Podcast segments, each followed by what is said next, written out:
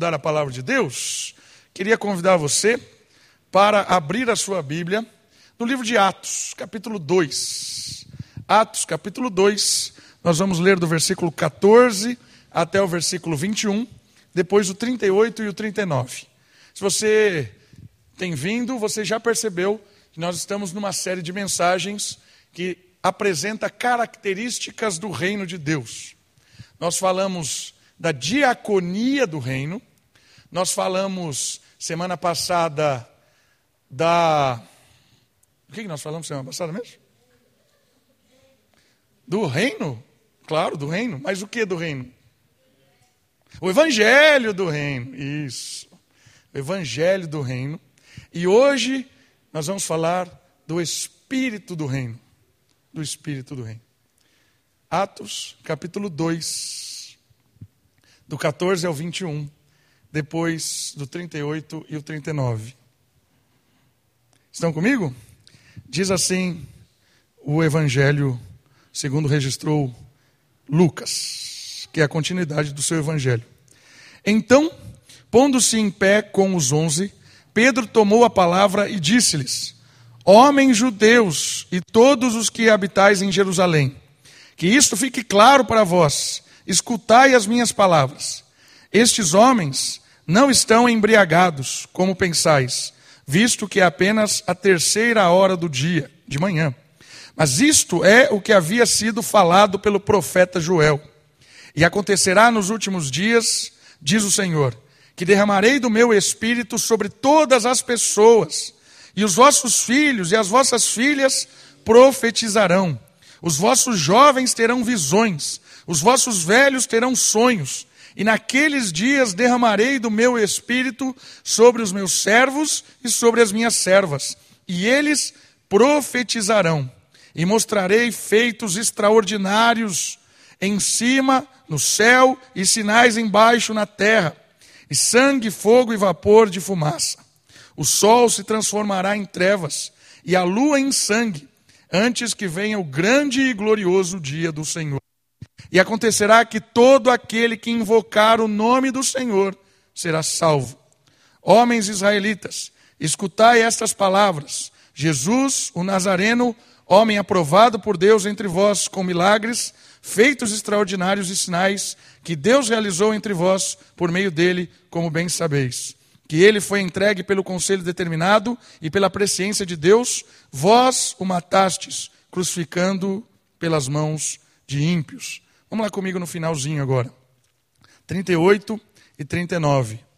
Pedro então lhe respondeu: Arrependei-vos e cada um de vós seja batizado em nome de Jesus Cristo, para o perdão de vossos pecados, e recebereis o dom do Espírito Santo. Porque a promessa é para vós, para os vossos filhos, para todos os que estão longe e quantos o Senhor nosso Deus chamar. O Evangelho do Espírito, o Espírito do Reino. Não sei se você conhece esse símbolo.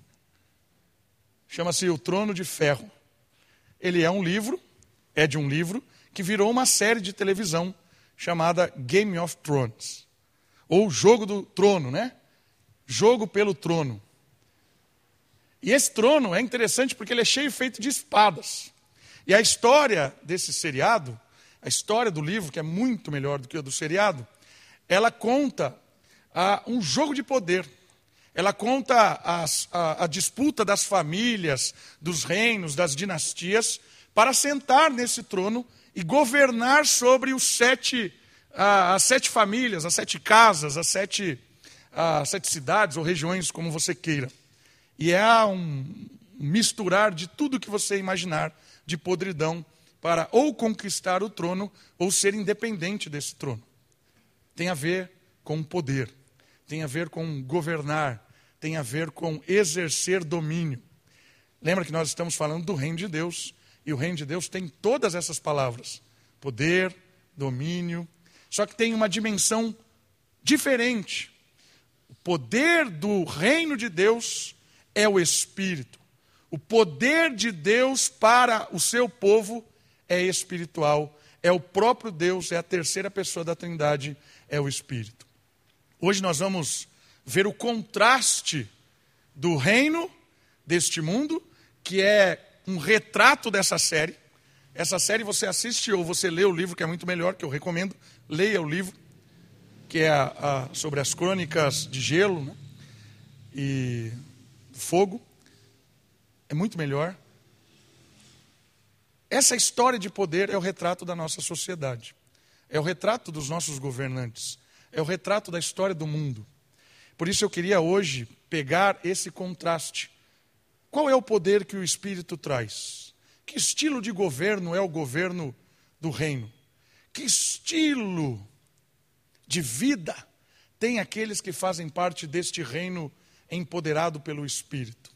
Eu queria, antes da gente ver essas características do poder que esse Espírito dá para o seu povo, eu queria que você olhasse comigo, deixa o seu dedo aí em Atos, o Evangelho de Mateus, capítulo 25.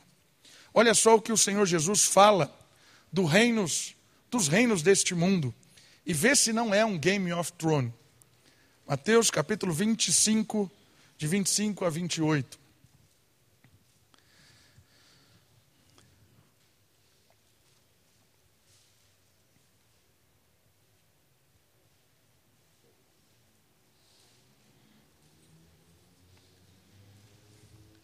Será que eu marquei certo? Hoje eu estou completamente perdido, vocês perceberam. Mas o Senhor lhes respondeu: Deus entregar, tirar o talento. Eu marquei errado o texto. O texto que eu quero é o texto que ele fala do reino, quando os discípulos estão é, dizendo quem é o maior. Deixa eu achar aqui. Deixa eu pegar aqui. 20, que verso, Luiz? 20, 25, vamos lá. Obrigado.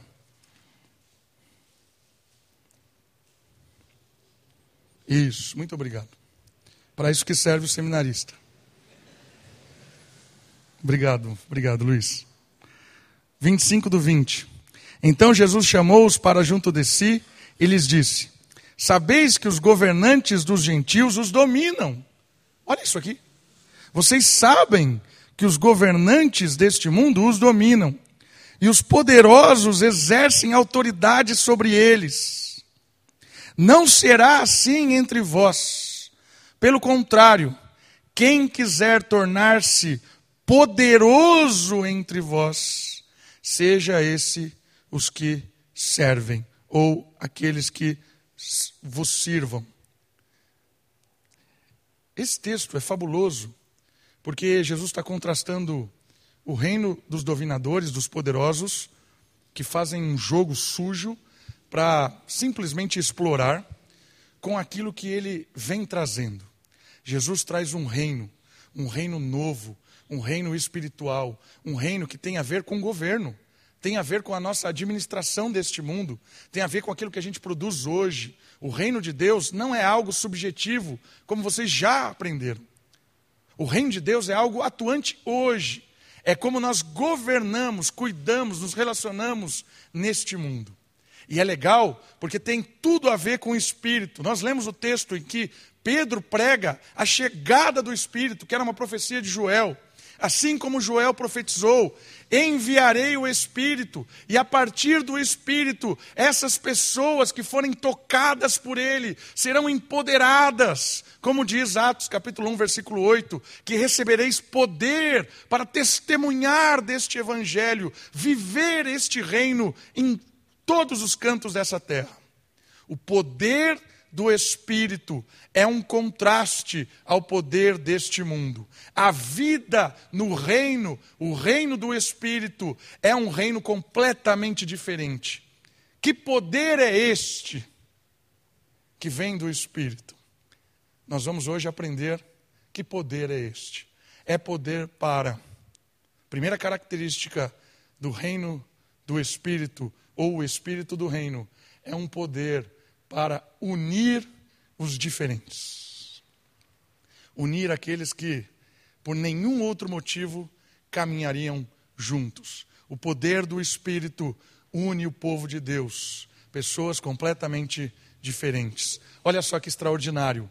A comunidade ou a igreja, o povo de Deus, é o espaço da revelação do Espírito em uma plenitude diversa de dons, carismas.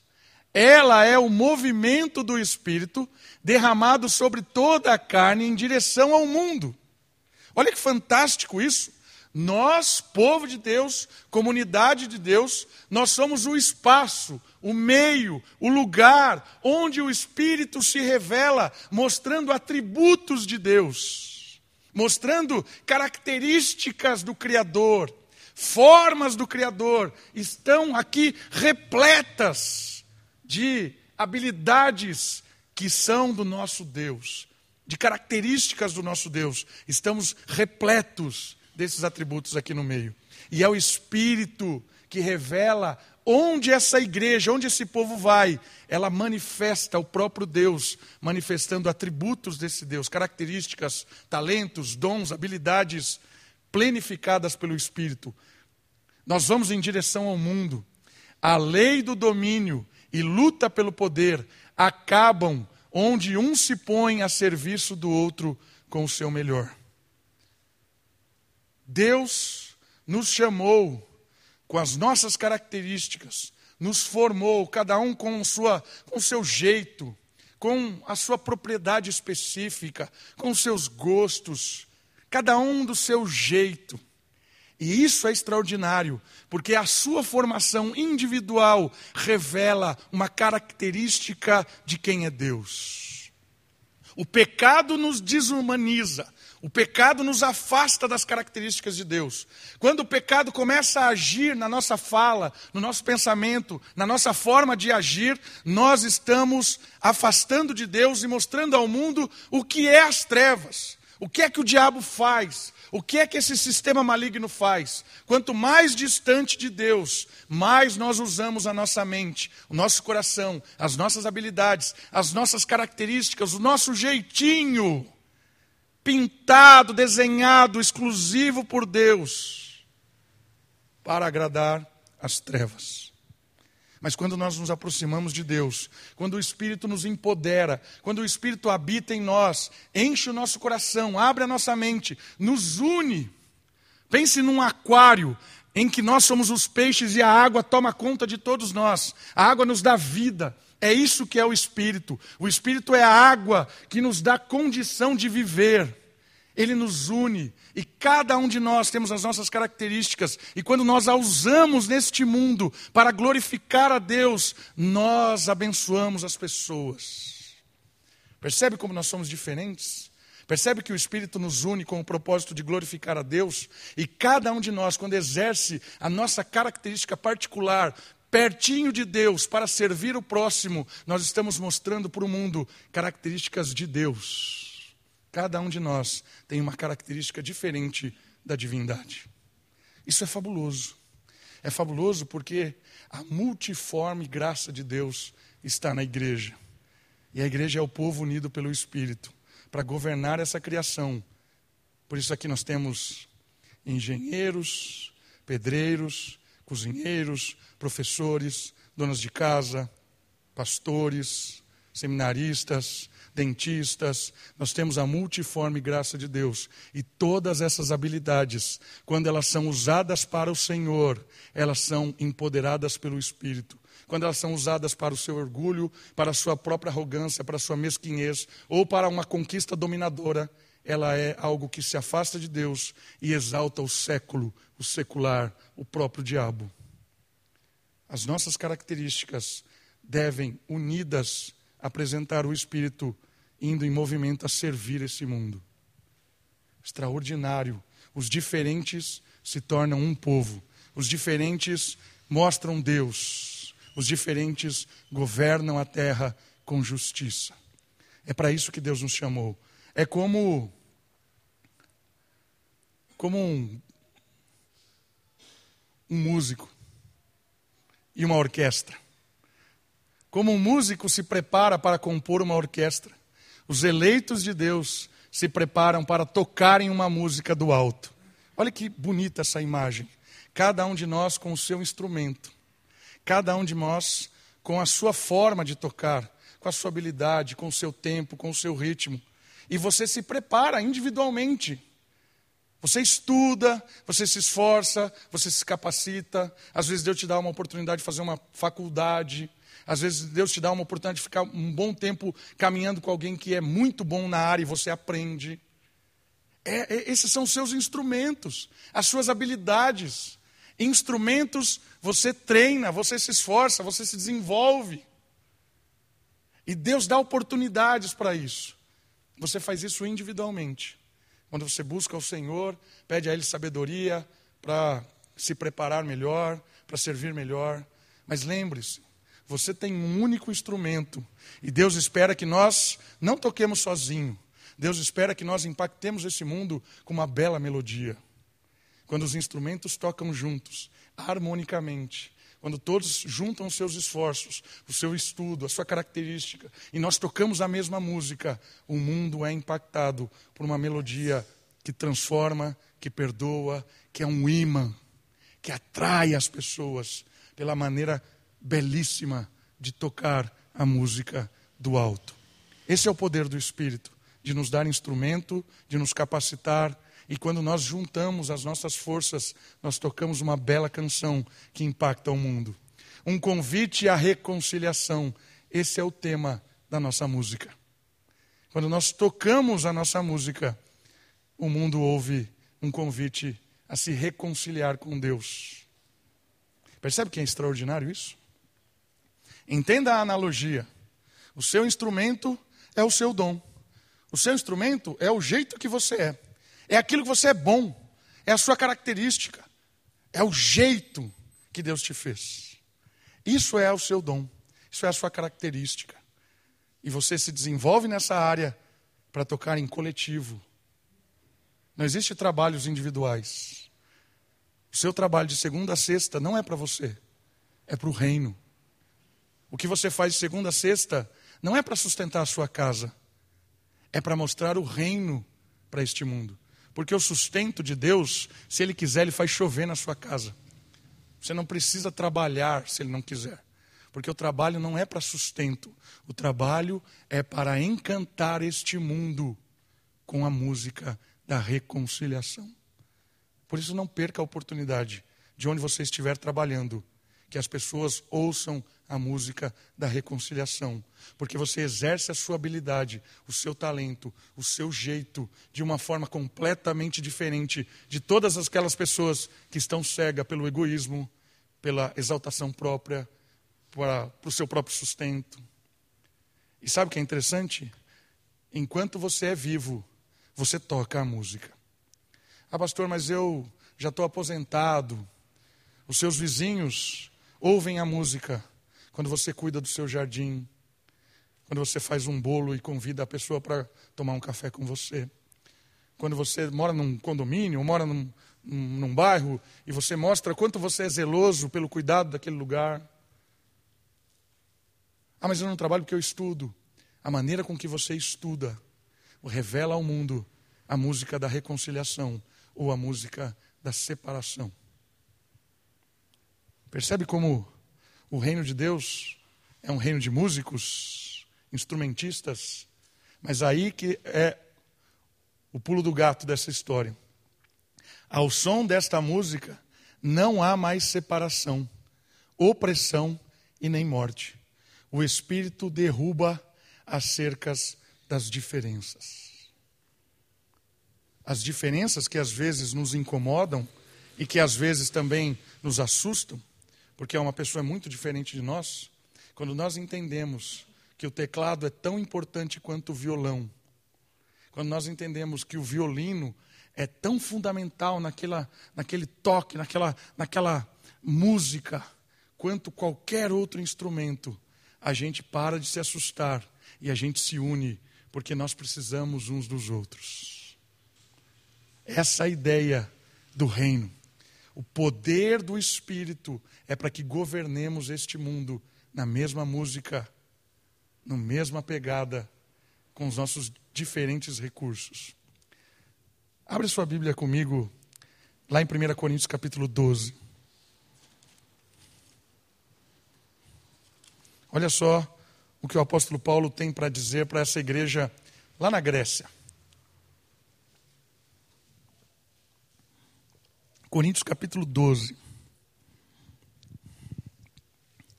Olha que interessante isso. A respeito dos dons espirituais, ou dos dons que são espirituais, ou dons do Espírito, não quero, irmãos, que vocês sejam ignorantes. Ou seja, vocês têm que saber que o Espírito capacita o seu dom, torna a sua habilidade espiritual. Já vou explicar isso. Sabeis que ainda quando vocês eram gentil, não conheciam, né? Eram induzidos e levados para os ídolos, do, ídolos mudos. Ou seja, quando você não conhecia a verdade, você usava a sua característica, usava a sua habilidade para servir ídolo. Quais são os ídolos deste mundo? Dinheiro, pessoa, sucesso. Eu to, uso as minhas características, o jeito que Deus me deu, para encantar o mundo, para servir aos ídolos. Portanto, vos declaro que ninguém falando pelo Espírito de Deus, pode dizer: Maldito seja Jesus. E ninguém pode dizer Jesus é Senhor a não ser pelo Espírito Santo. Ou seja, se você não usa as suas habilidades e com as suas habilidades você não, não mostra Jesus, é maldito. O Espírito nos dá poder para que as pessoas olhem para nós e aquilo que nós estamos fazendo seja parecido com Jesus. As pessoas vão olhar e vão dizer: Isso é cristão. As nossas habilidades que serviam os ídolos agora servem ao senhorio de Jesus. Não tem como dizer que é cristão se no nosso coração ainda tem um ídolo.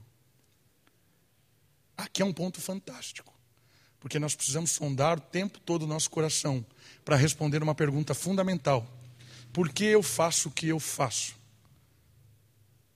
porque eu acordo todos os dias neste horário, faço a minha rotina, vou trabalhar, me esfolo, mato um leão a cada dia, volto para casa, porque eu faço o que eu faço. Se a sua resposta não for para mostrar Jesus Cristo na sua vida, eu quero dizer para você que você está encaixado aqui.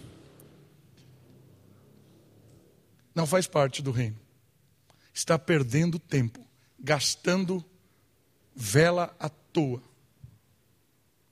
Percebe? Aquilo que nós fazemos, aquilo que nós sonhamos, aquilo que é a nossa vida, se não for o Espírito, se não for Jesus Cristo, é vão. Quatro, a diversidade de dons, de características, mas o Espírito é o mesmo. Há diversidades de ministérios, mas o Senhor é o mesmo. E há diversidade de realizações, realizações, mas o mesmo Deus quem realiza tudo em todos. Mas a manifestação do Espírito é dada a cada um para benefício comum. Olha que fantástico. Porque a um é dada pelo Espírito a palavra de sabedoria, a outra pelo Espírito a palavra de conhecimento, a outro pelo Espírito é dada a fé, a outra o Espírito dons de curar, a outra a realização de milagres, a outro profecia, a outro dom de discernir espíritos, a outro variedade de línguas, a outra interpretação de língua, mas um só o Espírito realiza todas essas coisas, distribuindo-as individualmente conforme deseja. Fantástico isso. Fantástico. Por quê? Olha só. O problema em Corinto é que os músicos estavam se entendendo superiores aos outros. Esse era o problema dessa igreja. Aqui né, nessa igreja, eles estavam com a mentalidade da cultura da época. Lembra? Eles eram gregos. Qual era a cultura grega? Como é que o grego via o mundo? O grego, ele via o mundo da seguinte maneira: o cosmos, a ordem universal, toda a criação, vamos dizer assim, ela tem um propósito. Tudo está encaixadinho, tudo, tudo, tudo. O ser humano também tem que se encaixar. A natureza se encaixa naturalmente. Você não precisa falar para o gato ser gato, ele é gato. Certo? Não precisa falar para o vento ventar, ele venta. Não precisa falar para o sol, o sol faz. o, o, toda a criação está encaixada. O grego pensava assim. Mas o ser humano não está encaixado. O ser humano tem que olhar para si.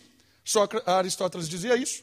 Conhece-te a ti mesmo. Olha para você, vê as suas habilidades e faz da sua habilidade o melhor. Porque aí você vai se encaixar no universo. Certo?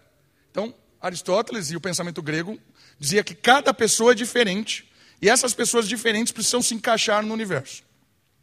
Só que tem um segundo ponto, muito importante. Tinham hierarquias de habilidades na Grécia. Porque eles entendiam que a alma era mais importante do que o corpo.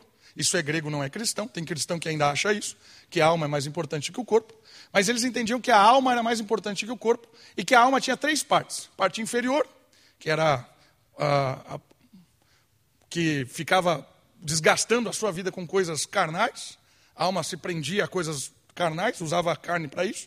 A parte média, que eram os corajosos, os caras que deviam cuidar da segurança e tal, e a parte superior, que era ligada ao pensamento. Na Grécia, quem pensava era nobre, quem não pensava era chucrão e deveria servir o nobre. Por isso que esse, essa frase, o trabalho enobrece, é, não é grega. Porque grego que é nobre não trabalha.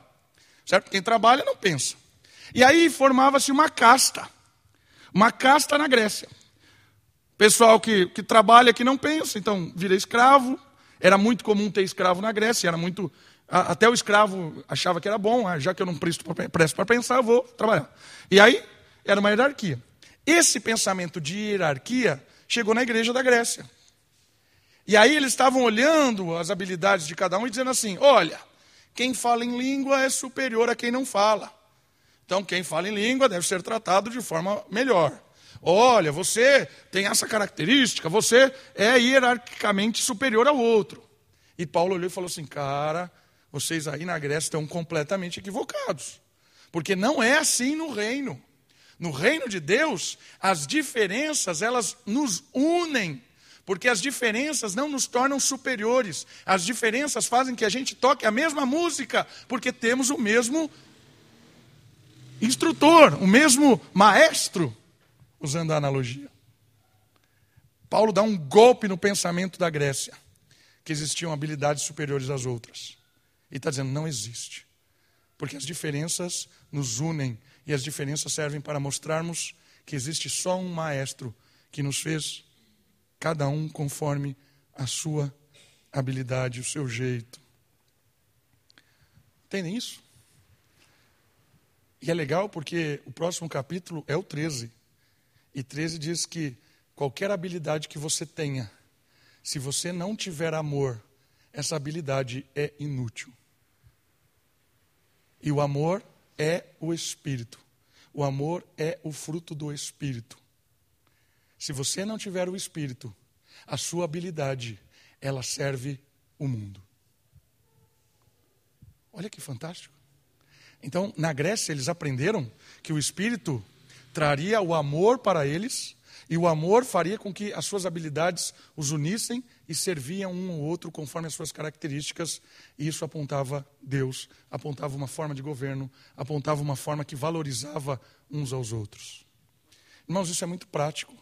Porque a gente tem que tomar cuidado de valorizar algumas questões mais do que as outras. Entender que algumas pessoas servem mais a Deus do que outros. Algumas pessoas são mais espirituais do que outras. Não é assim.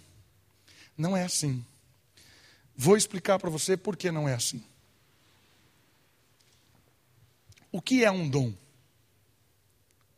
Às vezes a gente pega a lista que tem na Bíblia de dons e acha que dons são aquela, aqueles dons ali da Bíblia. Ah, tem o dom de ensino, o dom de é, hospedar, o dom de profecia, o dom de cura. Então, ali tem vários dons. E a gente acha que dons são aquilos, aquelas coisas. Então, o crente fica, às vezes, só querendo limitar encontrar qual é o seu dom dentro daquela lista. Mas eu quero dizer para você que dom não é isso. Porque o que o texto está aqui nos sugerindo é que Deus nos deu características diferentes. Ele nos fez cada um conforme as nossas características. E o texto lá no 12 começa dizendo assim: essas suas características, elas podem servir ao mundo ou servir ao reino. Um dom de Deus é um poder que o Espírito que habita em nós, que faz a gente tocar a mesma música, faz com que a nossa habilidade glorifique a Deus e abençoe as pessoas.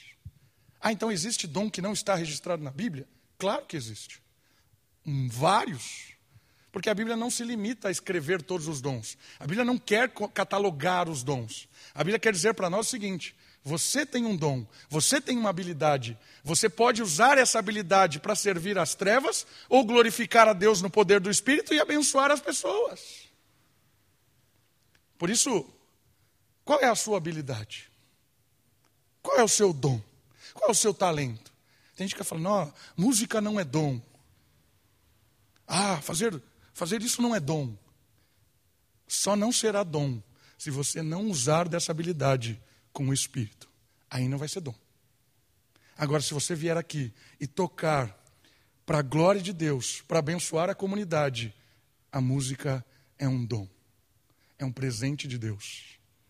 Se você vai lá e faz um macarrão para abençoar, falando de macarrão, porque eu comi macarrão hoje, faz um macarrão, glorifica a Deus e abençoa as pessoas, isso é dom.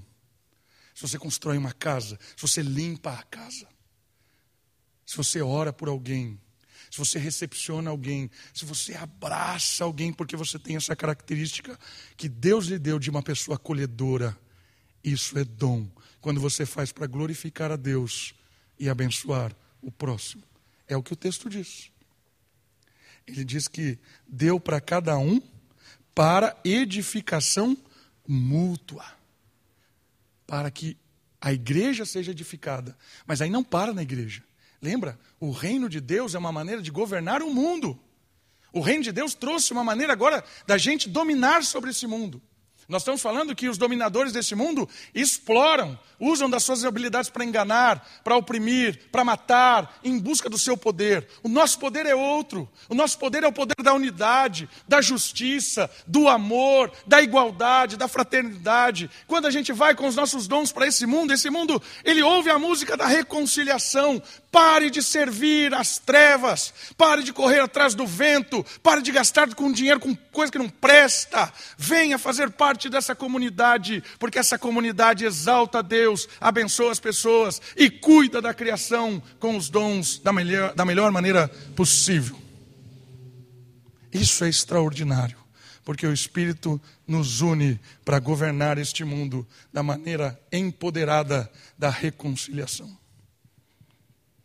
Nós temos a música que muda a marcha fúnebre desse mundo. Nós temos a música. O primeiro ensinamento do poder é o poder para nos unir, unir os diferentes, unir as habilidades, tornando de fato a sua habilidade, a sua característica, num dom. Entendeu isso? Se você não lembrar mais nada do que eu disse, só lembre disso. A sua característica, a sua habilidade, ela pode ser um dom, quando pelo poder do Espírito glorifica a Deus e abençoa as pessoas. Mas ela pode ser simplesmente uma habilidade em favor de um ídolo mudo deste mundo, como diz o apóstolo Paulo no comecinho da carta, do capítulo 12. A segunda forma de poder, além do poder de unir, é um, um poder de capacitar. Nós já estamos falando que cada um tem a sua habilidade, mas aqui é legal que eu quero destacar essa capacidade de todos. Por quê? O Espírito não empodera somente profetas, sacerdotes, reis, mas a todos. Lembra daquela ideia de, sacerdócio universal de todos os santos? Isso é uma característica da reforma protestante. O que quer dizer o sacerdócio universal de todos os santos? Não existe mais sacerdotes. Você não precisa de ninguém para se relacionar com Deus. O Espírito te leva direto ao trono de Deus. Não precisa mais de sacerdote. Certo? Também existe o diaconato universal de todos os santos. Você não precisa ser um oficial diácono da igreja para servir.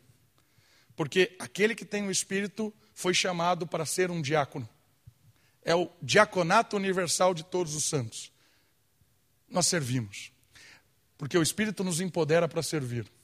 O dom é a capacitação divina para que cada um use de suas características particulares e únicas para glorificar a Deus e abençoar o próximo.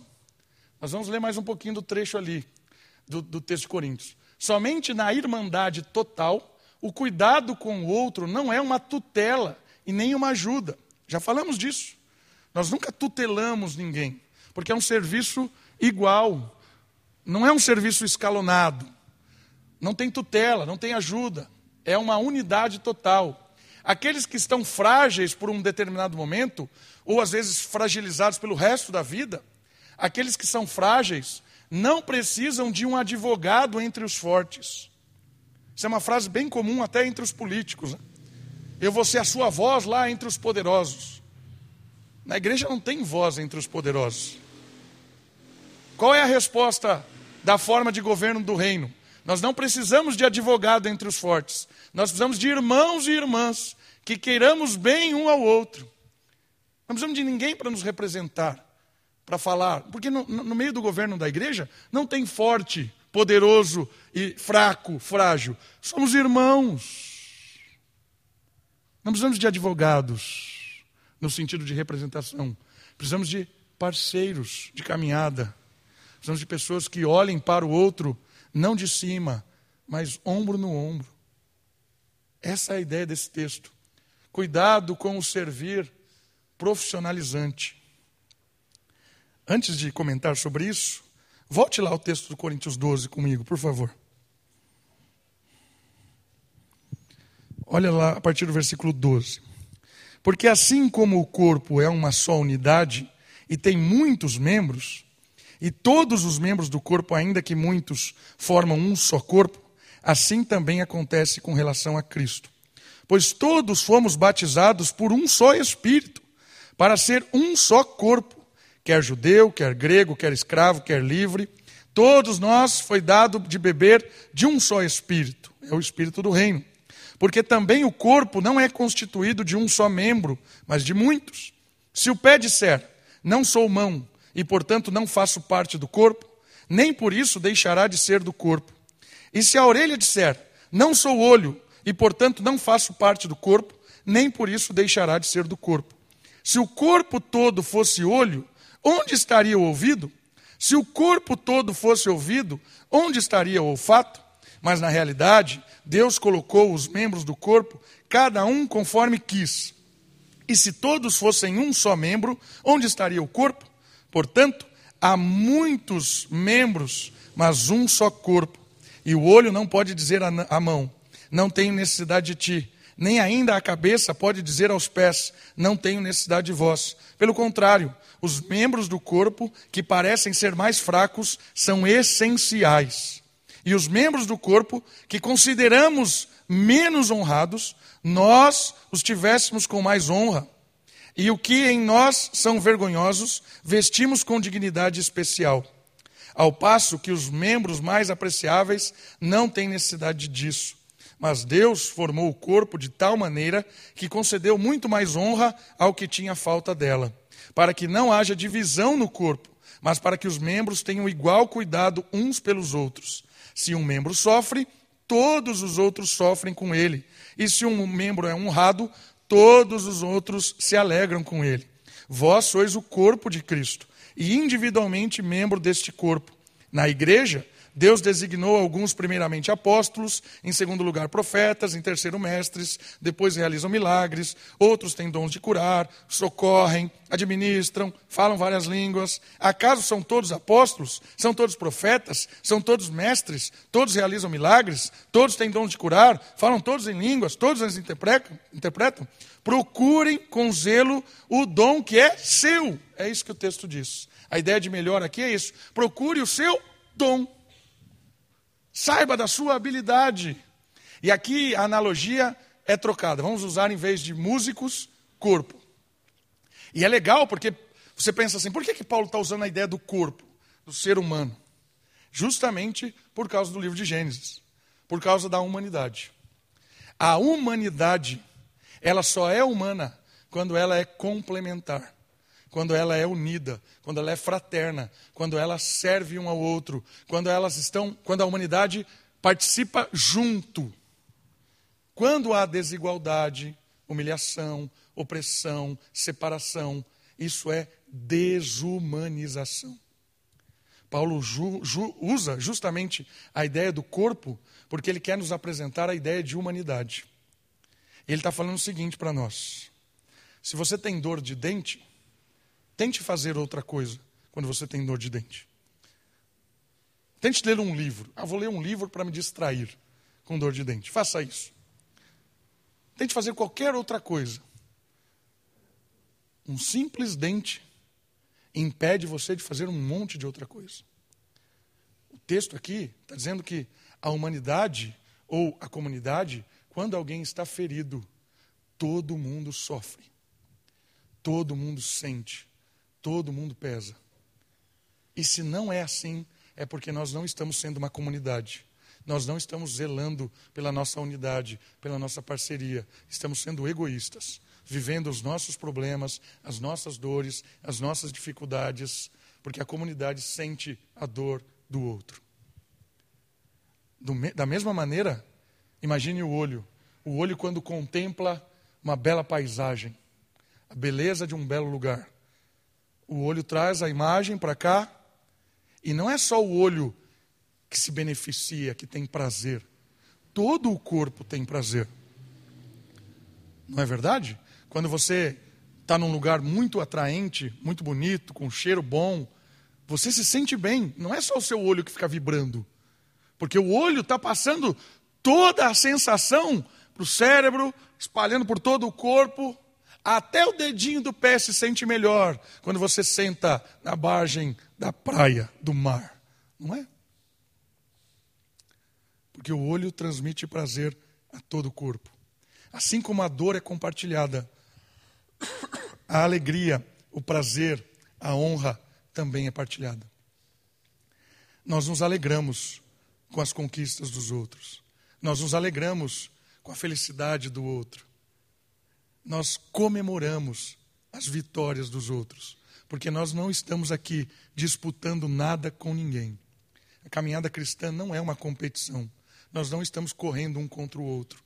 Nós não temos uma, uma, uma chegada que vamos cruzar e quem cruzar primeiro vai comemorar e vai levantar o troféu. Não é isso.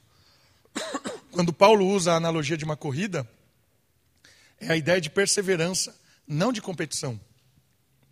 Nós não estamos competindo. O mundo quer que nós entendamos que nós estamos competindo. É por isso que desde pequenininho se bota na cabeça dos nossos filhos que eles têm que ter a melhor nota, na melhor escola, para entrar na melhor faculdade, na melhor empresa, melhor não sei o quê, competitividade. As nossas escolas elas não ensinam a viver, elas ensinam a competir. As nossas faculdades não ensinam a servir, ensinam a, a, a competir. É a, é a faculdade que te prepara para o mercado de trabalho. Você quer ser um robô? Você vai na faculdade para te preparar para ser um robô? Percebe?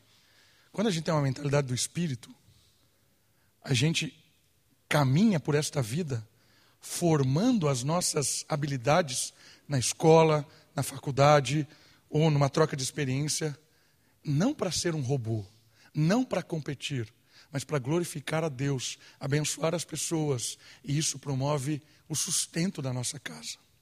O sustento vem de Deus.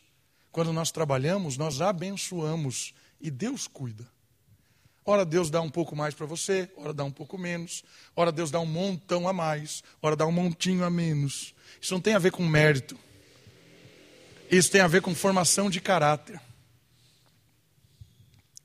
Nunca ache que quando você está ganhando muito pouco, Deus está provando você. Não. Deus está te formando. Assim, quando você está ganhando muito dinheiro, Deus também está te formando. Muito dinheiro, pouco dinheiro, não é castigo e nem recompensa. Deus não trabalha assim, com castigo e recompensa. Isso é a antiga aliança. A aliança deuteronômica que acabou na nova aliança. A aliança deuteronômica de Deuteronômio 29 é: obedeça e recebe, desobedece e não recebe. Essa aliança terminou em Cristo. A nova aliança é diferente. A nova aliança é: Deus te dá condições de governar a criação para glorificar a Deus, abençoar as pessoas. E Ele vai te dando recursos ou tirando recursos, porque Ele quer trabalhar no seu caráter, no seu coração e não no seu desejo. É assim que fez com Paulo. Paulo é um cara extraordinário nisso. Porque Paulo orou para Deus tirar a sua doença ou sua, sua dificuldade, não sei o que é aquele espinho na carne, alguns até acham que é até a sogra de Paulo, mas eu não vou a esse ponto. Né? Tira minha sogra, não imagina ele falando isso. Né? Mas, não, não, não, isso é bobagem minha. Mas é o, o espinho na carne, Deus, Deus não quis tirar. Era uma doença, era um problema, não sei o que era. Mas era uma coisa que incomodava Paulo. Perseguidor, sei lá. Três vezes, não tirou. Por quê? Porque Deus não trabalha com desejos no reino. Deus trabalha com caráter. E Deus disse para Paulo: A minha graça te basta. Viva, Paulo. E esse cara, que de um assassino virou o maior dos apóstolos, ele chega num determinado momento e diz assim: Todas as coisas eu posso naquele que me fortalece. E esse texto ele deve ser lido no contexto. Porque o contexto diz assim: se eu tiver muito, eu tiver pouco, se eu tiver doente, eu tiver são, se eu tiver qualquer situação, morando num castelo, morando num casebre, acompanhado, sozinho, triste ou feliz, qualquer situação eu posso viver, porque Deus me fortalece. Deus é o meu auxílio, Deus é o meu pastor, Deus é o meu hospedeiro, como diz o Salmo 23. Quando nós entendemos, como Paulo entendeu, que Deus trabalha caráter e não desejo, se você tem muito dinheiro, demonstre isso com o seu caráter, que esse dinheiro não é o seu ídolo, não é o seu Senhor, mas ele é um instrumento para glorificar a Deus e abençoar pessoas. Se você não tiver nada, estiver na miséria, que nessa miséria as pessoas olhem para você e elas reconheçam alguém que tem fé, que tem esperança, que não murmura, que é honrado, que é digno e que abençoa as pessoas, porque glorifica a Deus. Tudo posso naquele que me fortalece. Deus trabalha caráter e não desejo. Esse é o poder do Espírito. Esse é o poder do povo. Esse é o poder da nossa caminhada. E nunca se esqueça: nós não estamos sozinhos, nós estamos juntos. Nós partilhamos, sonhamos, choramos, rimos, nos alegramos, nos entristecemos como comunidade. Essa é a marca da Igreja Presbiteriana Moriá. E tem que ser a marca cada vez mais dessa igreja. E isso depende de você, não do pastor, não dos presbíteros, não dos diáconos. Porque o sacerdócio é universal de todos os santos. A diaconia é universal de todos os santos. Enquanto você transferir a sua responsabilidade para alguém, as pessoas que estão ao seu lado sofrem. Enquanto você delegar a sua responsabilidade para alguém, quem convive com você chora. Enquanto você resmungar da comunidade e não tomar uma atitude em servir, emprestar o seu ombro, o seu dinheiro, o seu tempo para abençoar as pessoas e glorificar a Deus, as pessoas que estão do seu lado endoecem. É sua responsabilidade. É minha responsabilidade. Não existe igreja se você não quiser se envolver com ela. Entende o que eu estou dizendo? A comunidade aqui local que eu estou me referindo, não na igreja universal, na igreja total, mas na igreja local. Não existe uma manifestação contextual da igreja aqui no bairro São Domingos se você não se envolver. Não existe. Não dá para delegar. Porque o sacerdote e o diaconato é de todos. E o terceiro e último poder é o poder de impactar o mundo. O poder da igreja, o poder do Espírito, o poder do reino, do Espírito do reino, é de impactar o mundo. No Espírito, todos nós somos testemunhas de uma nova vida. Somos pessoas totalmente cheias do Espírito. Por isso, não desempenhamos um papel social, mas temos um evangelho de palavra e ações para vivenciar com as pessoas. Sabe o que isso quer dizer? Que o, o evangelho nos torna um ser total. Não existe um papel. Ou seja, ah, aqui agora eu sou o pastor, então eu me visto como pastor. Venho aqui, tenho as minhas características, prego, falo aqui algumas coisas que tenho que falar, tento ensinar, vou ali no final da, da, da, da porta ali, abraço você, cumprimento. Mas amanhã é segunda-feira, não me vem encher a paciência. Isso é ser pastor? Tem gente que acha que é. É o papel do pastor. Isso é ser pastor? Tem muita gente que desempenha papéis. Eu estou usando o meu dom, o meu talento, a minha habilidade, o meu chamado. Qual é o seu? Como é que você usa da sua habilidade, do seu talento, para qualquer pessoa que seja? Agora não, agora não. É. Amigos, amigos, negócios à parte. Quantas vezes eu ouvi isso? Nasci no meio comercial. Meus pais sempre foram comerciantes. Era uma frase muito comum no comércio. Amigos, amigos, negócio é negócio. Você exerce um papel social? Ou você é um ser humano completo, que o Evangelho exala em você, porque você usa a sua habilidade para glorificar a Deus e abençoar as pessoas? Percebe a diferença disso? Se eu tenho um chamado como pastor, eu tenho um chamado como pastor.